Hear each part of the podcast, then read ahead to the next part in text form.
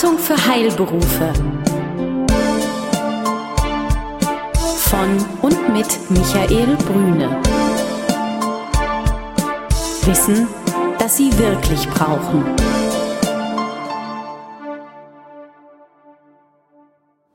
Liebe Hörer, hier spricht wieder Michael Brüne mit dem 14-tägigen Podcast der Beratung für Heilberufe.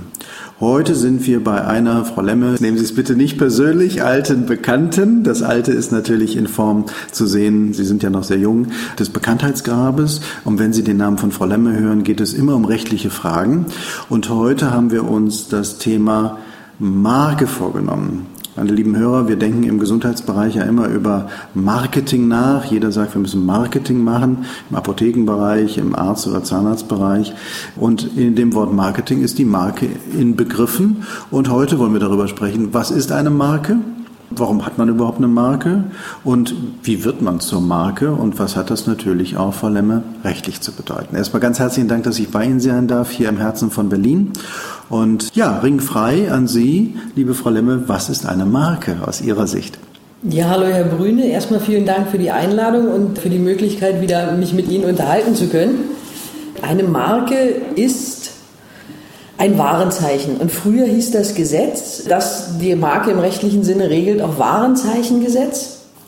Eine Marke ist dazu da, um Produkte und Dienstleistungen eines Unternehmens oder eines Unternehmers von den Produkten und Dienstleistungen eines anderen Unternehmers abzugrenzen, um klar zuordnen zu können, damit der geschäftliche Verkehr und der Verbraucher erkennen kann, okay, hier habe ich jetzt eine Marke, irgendein Zeichen, weiß ich nicht, Nike, Adidas, Apple und weiß, okay, das kommt von diesem Unternehmen und damit verbinde ich einen bestimmten Standard an Qualität oder an Service oder an sonstigem.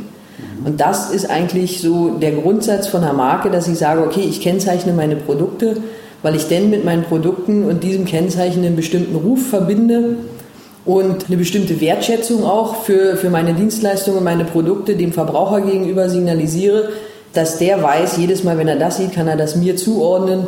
Und dadurch habe ich dann natürlich auch eine höhere Präsenz am Markt, wenn ich gekennzeichnet bin und da stehe. Eine Marke heißt also im Endeffekt, ich stehe für etwas mit meinem Namen, auf gut Deutsch gesagt. Also es ist nicht nur der Name selber. Sie werden ja gleich nochmal drauf eingehen, was ist das eigentlich konkret, wie unterscheidet man unterschiedliche Marken, sondern das ist ein Qualitätsversprechen eigentlich oder ein, ein Dienstleistungsversprechen.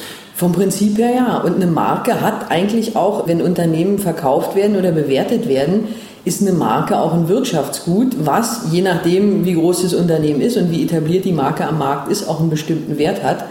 Und das kann dann teilweise, also wenn ich an die großen Unternehmen denke, wenn die Unternehmensberatungen die nach ihrem Wert bewerten, denke ich mal, fließt die Marke zu 20, 30, 40 Prozent in die Werte mit ein. Wenn ich zum Beispiel darauf eingehe und eine Adler Apotheke oder Müller Apotheke oder Brüner Apotheke, nehmen wir einfach mal so, können wir die einfach zur Marke machen? Ist das möglich mit dem Namen? Reicht das aus oder braucht es noch mehr? Also vom Prinzip her sind die Voraussetzungen, um eine Marke schützen zu lassen, werden vom Deutschen Patent- und Markenamt geprüft. Es gibt verschiedene Schutzhindernisse für eine Marke. Einmal die relativen Schutzhindernisse und die absoluten Schutzhindernisse. Relative Schutzhindernisse sind halt solche Hindernisse, die bereits das Bestehen oder das Entstehen einer Marke theoretisch behindern könnten, dadurch, dass eben dasselbe Zeichen, Wort oder Bild bereits am Markt als Marke eingetragen ist, sodass mein Zeichen jetzt die Rechte des vorherigen Inhabers der Marke verletzen würden. Das wird vom Patent- und Markenamt nicht geprüft. Was geprüft werden, sind absolute Schutzhindernisse. Und darunter ist zu verstehen, wenn die Marke beschreibende Elemente enthält oder beschreibend ist, so dass es grundsätzlich nicht geeignet ist, weil ich ja gesagt habe, am Anfang Marke dient dazu, Produkte und Dienstleistungen einem Unternehmer zuzuordnen. Ich bin eine Apotheke und ich nenne meine Apotheke Apotheke und möchte das Wort Apotheke als Marke schützen lassen, geht das nicht, weil damit beschreibe ich ja eigentlich, was ich mache. Oder ich möchte Medikamentenverkäufer schützen lassen. Das ist ein extremes Beispiel, ich habe es mal gewählt, damit es jedem klar wird. Das ist so beschreibend, und beschreibt eigentlich die Dienstleistung, sodass es keinen kennzeichnenden Bezug mehr hat, dass die Marke als solche nicht mehr geeignet ist, um auf mich als Unternehmer das Produkt zu kennzeichnen, sondern das Produkt zu beschreiben. Das bedeutet also, wenn ich schon den Namen Apotheke jetzt in diesem speziellen Fall in meinem Markennamen habe, ist das nicht geeignet, um eine Marke zu gründen aus diesen Prüfkriterien heraus. Wenn ich, wenn ich es nur Apotheke oder wenn ich es Rathausapotheke ja. oder Marktplatzapotheke nenne, dann wird es schwierig, weil das beschreibt ja zusammen mit der Lokalität, was ich eigentlich mache und wo ich bin. Wenn ich jetzt Müller-Apotheke mich nenne, dann könnte es unter Umständen gehen, weil aus der Kombination mit meinem persönlichen Eigennamen, die Marke ist ja dann immer ein zusammengesetzter Begriff. Okay. Und es heißt, es wird geguckt, Müller-Apotheke. Und wenn es noch keine weiteren, wenn Müller ist jetzt auch ein Allerweltsname, aber Ringelnatz-Apotheke ähm, mhm. wäre jetzt ein Beispiel, wo ich sage, okay, aus der Gesamtschau dieser Marke die ja aus dem Wort Apotheke besteht, als beschreiben, aber eben auch aus Ringelnatz. Und dieser Eigenname macht den Gesamtbegriff wieder einmalig und verweist meine Dienstleistungen und Produkte auf mich als Unternehmer. Okay. Mhm. Und dann wäre es möglich, eine Marke zu gründen. Und die Frage natürlich Sinn und Zweck und warum die Marke, einfach um ein Alleinstellungsmerkmal zu bekommen, was nicht nur wegen des Namens da ist, sondern was wirklich, wie wir gerade ja auch gesagt haben, ein Versprechen ist. Jetzt haben wir ja unterschiedliche Marken und die Hörer werden das schon gehört haben. Es gibt sowas wie eine Wortmarke, eine Wortbildmarke. Was ist das und wie unterscheidet man das? Es gibt ganz verschiedene Sorten von Marken, richtig. Es gibt Wortmarken, es gibt Bildmarken, es gibt Wortbildmarken, es gibt auch Geräuschmarken. Zum Beispiel äh, bei der Telekom, diese Telekom-Werbung, diese Tonfolge, das ist zum Beispiel eine Geräuschmarke oder eine Tonmarke. Es gibt sogar Geruchsmarken, hatte ich persönlich noch nicht damit zu tun.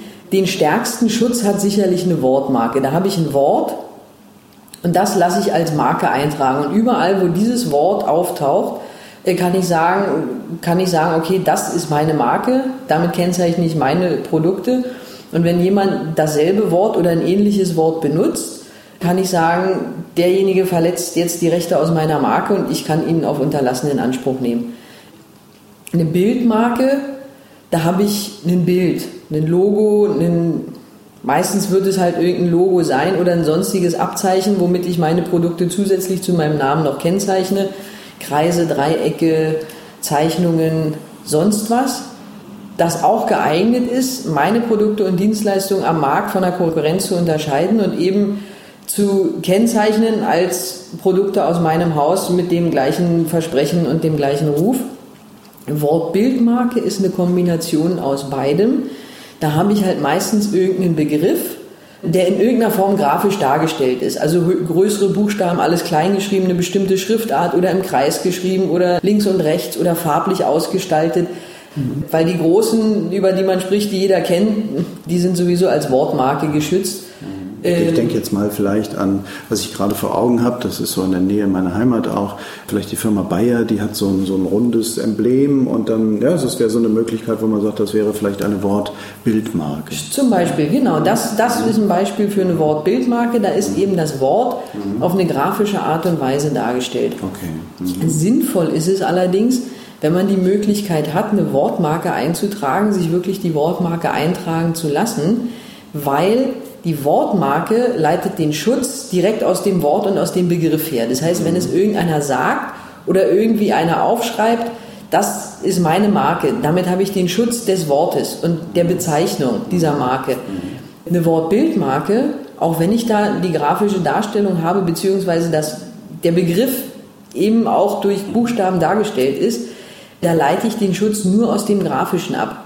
Das heißt, den Schutz kriege ich nur für den grafischen Bestandteil. Ah, das heißt also, wenn wir die Ringelnatz-Apotheke, die Sie jetzt gerade benannt haben, nur als Beispiel, wenn wir die also jetzt äh, schützen würden, wäre das stärkste Instrument die Wortmarke. Richtig. Und wenn wir das dann noch grafisch darstellen, kann man das ergänzend machen, aber der stärkste Schutz leitet sich aus der Wortmarke ab. Das ist es. Eine Wortbildmarke macht dann Sinn, wenn die von mir gewählte Marke nicht eintragungsfähig ist, zum Beispiel weil absolute Schutzhindernisse dagegen stehen.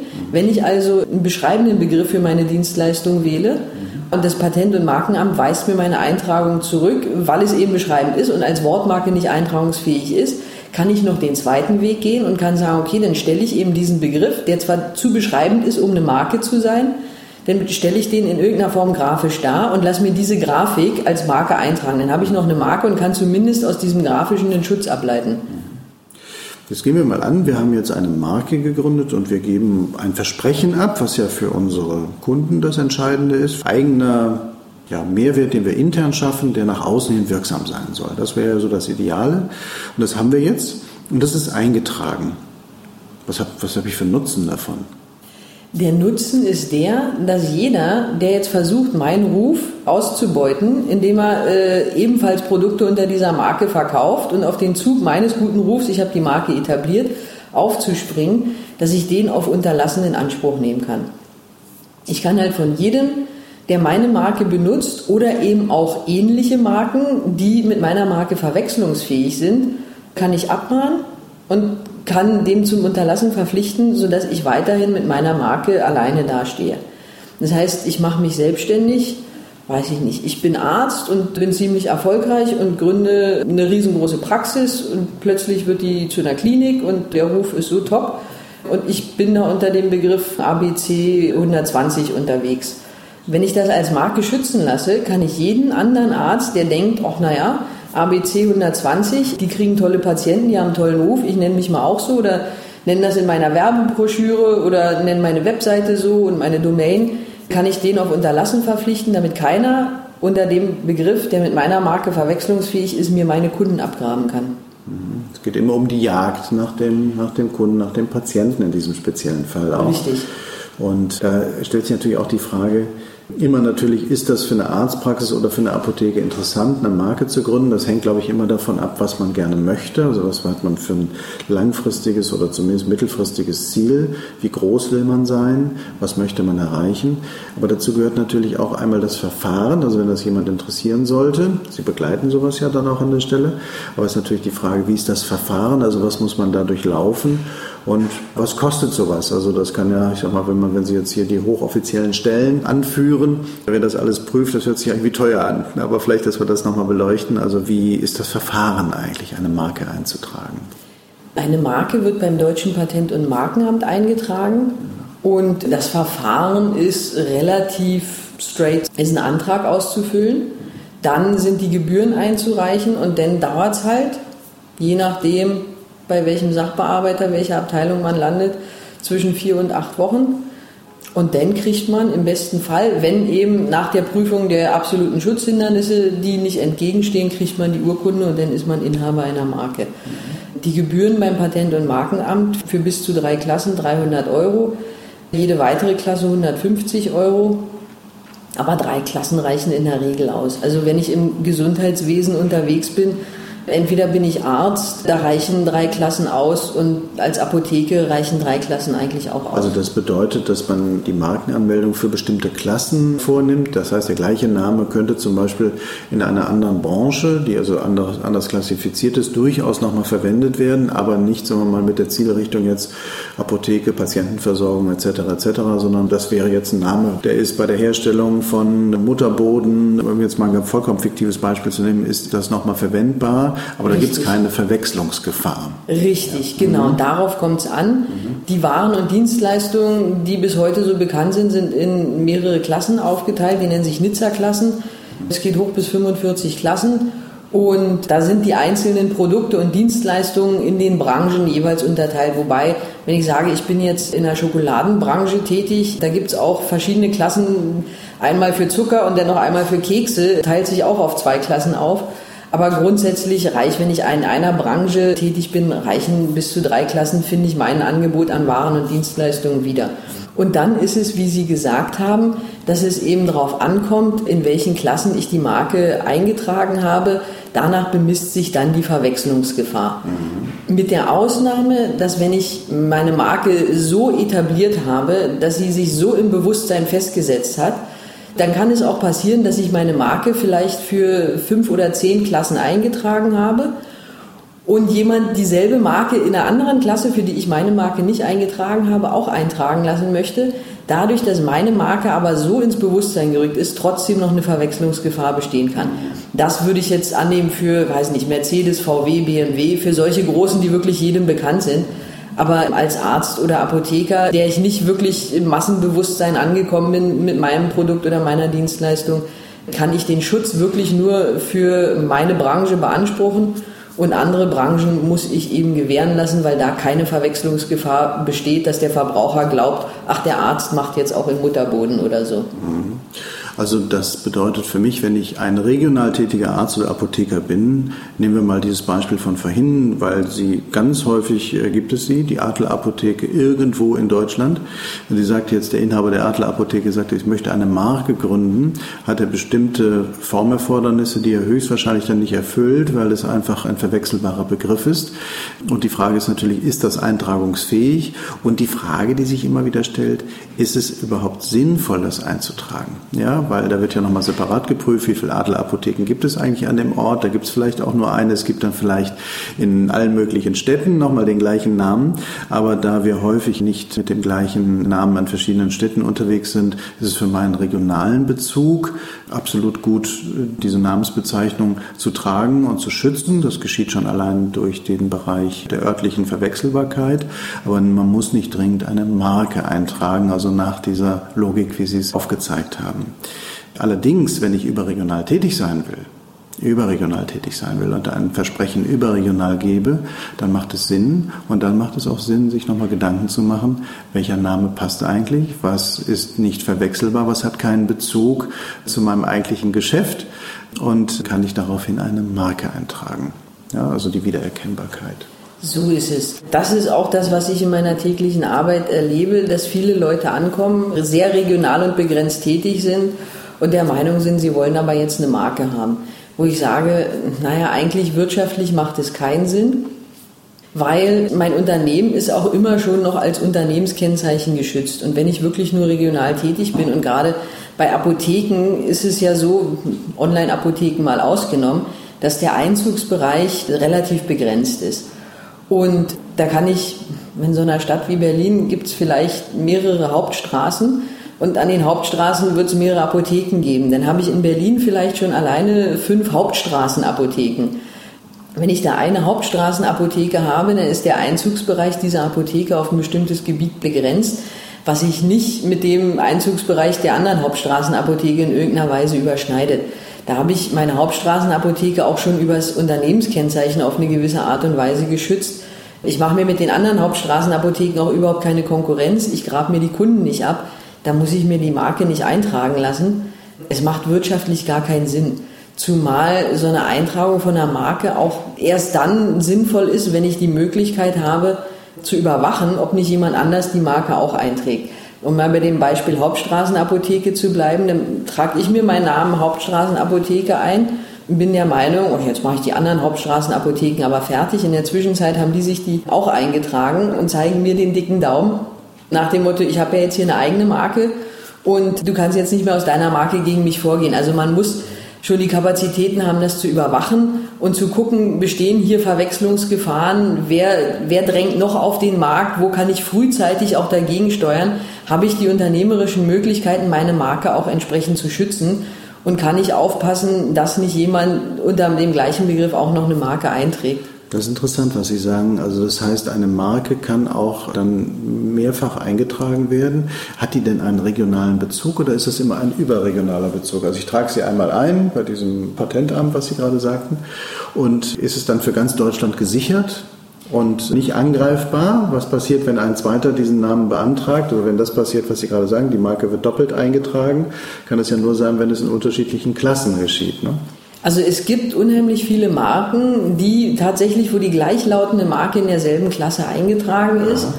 Marken gelten grundsätzlich, wenn ich sie beim DPMA eintrage, deutschlandweit. Ich kann sie mir auch europaweit sichern oder beziehungsweise internationale Marken für die Länder, die ich mir aussuche, in denen ich tätig sein will. Ist wahrscheinlich im Gesundheitsbereich für Ärzte und Apotheken, ist wahrscheinlich Deutschland der wichtigste Fall. Aber wenn ich sie mir einmal beim, beim DPMA gesichert und eingetragen habe, gilt sie immer deutschlandweit. Das gilt deutschlandweit, das habe ich verstanden.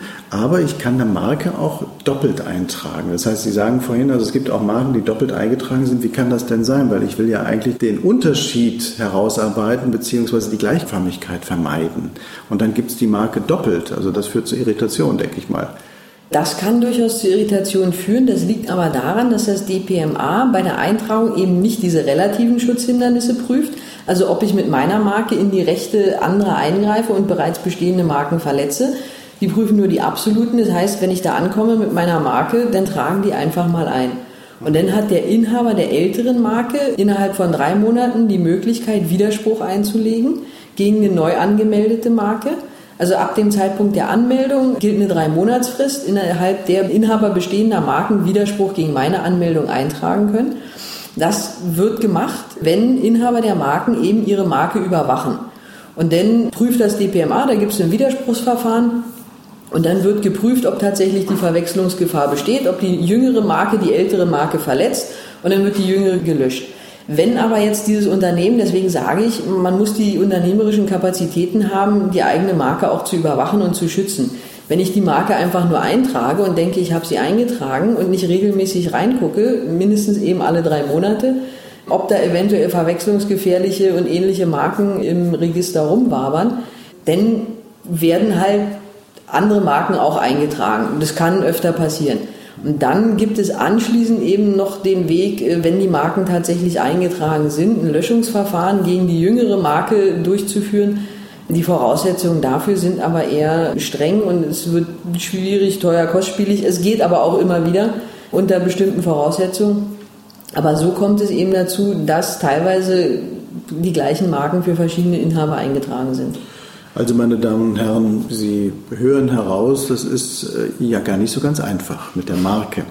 Besser ist, man lebt es intern und lässt es nach außen strahlen, als dass man es irgendwo einträgt und hat eine vermeidliche Sicherheit an der anderen Stelle. Es sei denn, Sie planen etwas Größeres, etwas Überregionales, etwas, womit viele Menschen ausstrahlend in einer größeren Region sich identifizieren sollen oder mit ihrer Dienstleistung in Verbindung stehen sollen. Ansonsten haben sie keine richtige Sicherheit. Auch wenn es eingetragen ist, ist es eine vermeidliche Sicherheit. Sollten Sie Fragen haben zu diesem Thema, was ja auch von vielen rechtlichen Dingen und sicherlich auch Recherchedingen zu tun ist, kann Frau Lemme sicherlich helfen. Kontaktdaten finden Sie nochmal in dem kurzen Claimer, den wir dazu haben auf unserer Webseite. Und liebe Frau Lemme, ganz herzlichen Dank für dieses Interview. Gern geschehen, ich danke Ihnen. Und ja, gründen Sie Ihre Marke. Also Sie und Sie, liebe Zuhörer. Alles Gute. Auf Wiederhören. Tschüss. Besuchen Sie uns im Web. Mehr Informationen finden Sie unter www.beratung-heilberufe.de